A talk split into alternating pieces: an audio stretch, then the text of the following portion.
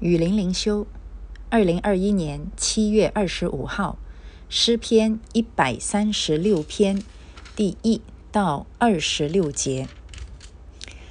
今天的诗篇比较长，我会分段来读，然后跟大家说这一段是呃关于什么主题，然后我最后才来总结呃我对这一篇诗篇的感受。第一到。第九节，你们要称谢耶和华，因他本为善，他的慈爱永远长存。你们要称谢万神之神，因他的慈爱永远长存。你们要称谢万主之主，因他的慈爱永远长存。称谢那独行大奇事的，因他的慈爱永远长存。称谢那用智慧造天的，因他的慈爱永远长存。称谢那铺地在水以上的，因他的慈爱永远长存；称谢那照成大光的，因他的慈爱永远长存。他造日头管白昼，因他的慈爱永远长存。他造月亮星宿管黑夜，因他的慈爱永远长存。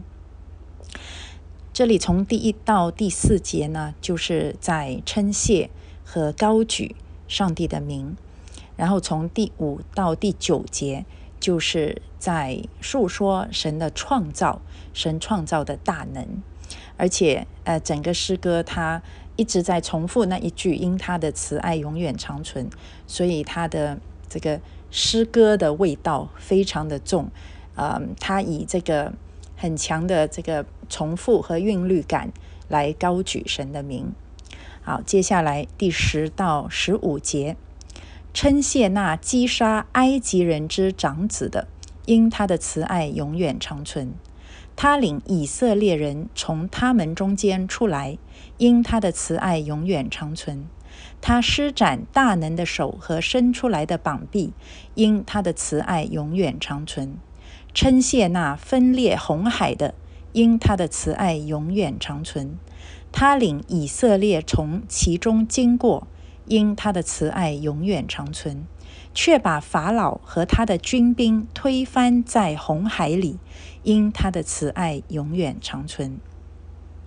这五节是讲到神带领以色列人离开埃及，所以呢，主要就是讲到神的救赎。好，所以前面第五到第九节讲的是创造，然后呢，第十到十五节讲的是救赎。接下来第十六到呃二十六节，称谢那引导自己的名走旷野的，因他的慈爱永远长存；称谢那击杀大君王的，因他的慈爱永远长存；他杀戮有名的君王，因他的慈爱永远长存；就是杀戮亚摩利王西宏，因他的慈爱永远长存；又杀。巴山王恶，因他的慈爱永远长存。啊，先是十六到二十节，那这里呢讲的是以色列人走旷野，他们离开了埃及以后呢，就要经过旷野，在旷野就有神的供应和守护，尤其是这里呢，啊，他们在旷野连自己的国家都没有，就是一群游民嘛。可是这样的人竟然可以击杀，嗯，在当地的很实力强大的君王，所以如果没有神的守护，这绝对是不可能的。所以呢，这里就是提到神在旷野那里啊给他们的供应和守护。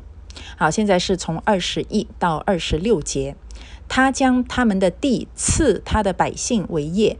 因他的慈爱永远长存，就是赐他的仆人以色列为业；因他的慈爱永远长存，他顾念我们在卑微的地步；因他的慈爱永远长存，他就把我们脱离敌人；因他的慈爱永远长存，他赐粮食给凡有血气的；因他的慈爱永远长存。你们要称谢天上的神，因他的慈爱永远长存。最后二十一到二十六节呢，讲的就是以色列人进迦南，就得到了真正的安息，在神的应许之地，可以建立他们的以色列国。所以啊，这个呃，整个诗篇呢，从一到第四节是颂赞高举神的名，啊，第五到第九节是创造，十到十五节讲的是救赎，十六到二十节讲的是守护，二十一到二十六节讲的是安息。这么完整丰富的诗篇，它的重点是神的慈爱永远长存。那而且，嗯，在诗篇和嗯这个整本圣经里面呢，就是对于神的创造、救赎、守护和呃在神里面的安息，是从来没有停止过的，贯穿整本圣经的。其实也应该要贯穿我们的生命，我们的信仰生命。嗯，不管在什么时候啊，比如说有时候，呃，我感觉到底神有没有在听我的祷告？到底神是不是与我同在？我们一定会陷入迷惑里面的。那陷入迷惑里面，我就看到有些人呢，他就在宣告，大声的宣告：“我宣告，我会靠主得胜。”我觉得啊啊，你这样子的宣告呢，呃。有一点像是在要挟上帝啊，就是说我那么大声宣告出来，你就一定要听我的祷告。有些人呢就沮丧，哎呀，神都不爱我了。那当然这个是不对的啊，沮丧对我们的灵命造就没有任何的帮助。嗯，那有些人呢就麻木或者变老油条，继续的服侍，外在看起来很好，可是里面就任由枯干，这都是不对的。那我们要怎么样继续走这个属灵成长的道路呢？我觉得啊，就是圣经示范给我们看，这个诗人也示范给我们看，不断的去思想神的慈爱，那是永远长存的。我们为什么要忘记呢？我们为什么要容许自己啊远离神的慈爱呢？神的慈爱永远长存，不会改变，是我们总是越离越远。所以呢？不管如何，不管我的心情如何，我不是在宣告怎么得胜不得胜，宣告我要得到什么，而是我要高举神的名。不管我现在感受你爱不爱我，我的感受如何，我不管，我就是要称颂你的名。然后我要想到神对我的创造，神是你给我生命气息的，那你要对我的生命负全责啊！我是你的，我是你手中创造的的工作，你创造了天地。宇宙万物，你创造人类，你也创造了我，给予我生命，所以呢，我是你的啊！不管怎么样，你一定要对我负全责。OK，这个是神的创造。然后也我也想想到神对我的救赎，要不是神你拣选我，你呼召我，你以圣灵重生我，我还在最终，我根本不认识你，就像很多很多我所认识的人一样，他们不认识神，他们活在黑暗当中啊，他们正在走向灭亡。可是神，你已经救赎了我了，凭什么我还还能够抱怨呢？我算是什么？我连一颗微小的灰尘都都不不如，哦，就是千千万万罪人里面啊，灰尘都不需要落到地狱里面。可是终有一天我会落到地狱里面。可是你竟然救赎了我，以你爱子的宝血和生命把我从罪恶当中救赎出来，我是不是应该要感恩？不管我现在感受如何。然后呢，我也想到神对我一直以来的守护啊，我也经过人生的旷野，在我们都会经过人生的旷野，旷野是必要的。神在旷野中啊，不断的去啊颁布律法，去啊就是塑造以色列人的在启示文化里面不断的扎根。那么在这个旷野里面的时候，以色列人是好像呃很苦，很多的抱怨啊，可是呢。神却带领着他们一路征战，一路得胜。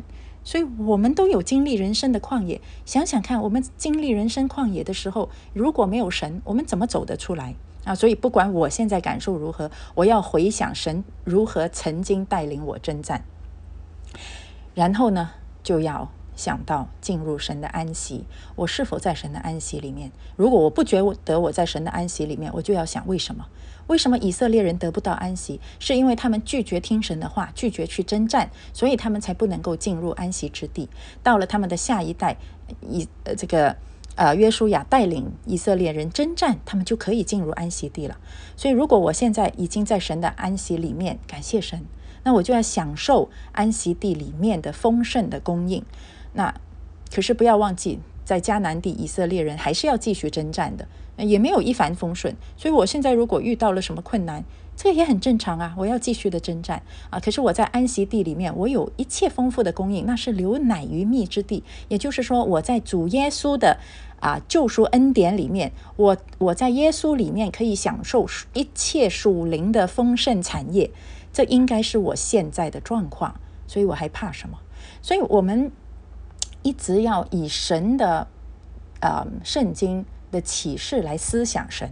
思想神在我生命中的作为，因为神在以色列人生命中的作为，就是也是在我生命中的作为。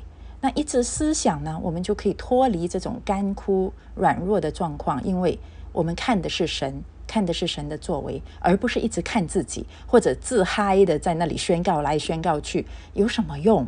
还是多看神的作为？呃，我觉得这个才是最大的安慰。所以愿你也能够从这个诗篇里面得到安慰。